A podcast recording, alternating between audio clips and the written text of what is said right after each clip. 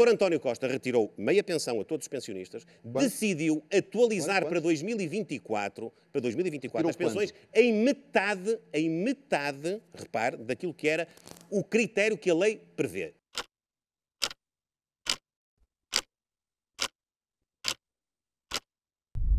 Em outubro de 2022, o governo adiantou o valor de meia pensão aos reformados. E de quanto era esse valor?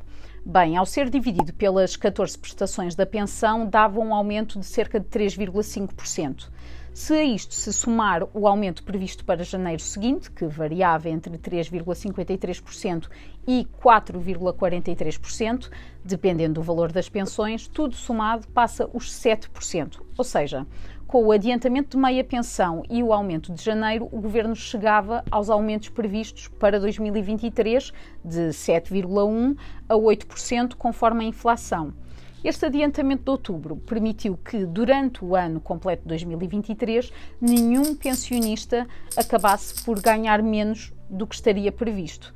Mas, caso não ocorresse mais nenhuma alteração, a base das pensões ficaria mais baixa em 2024 e assim sucessivamente.